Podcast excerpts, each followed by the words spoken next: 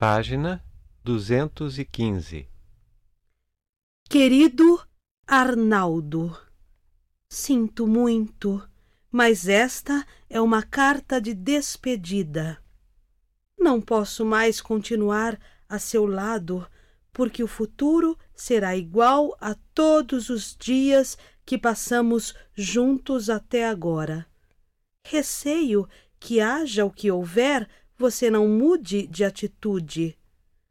Custe o que custar, você continuará me tratando como se eu fosse apenas uma grande amiga sua, não sua esposa. Mas acredite, esteja onde estiver, eu o amarei do mesmo modo.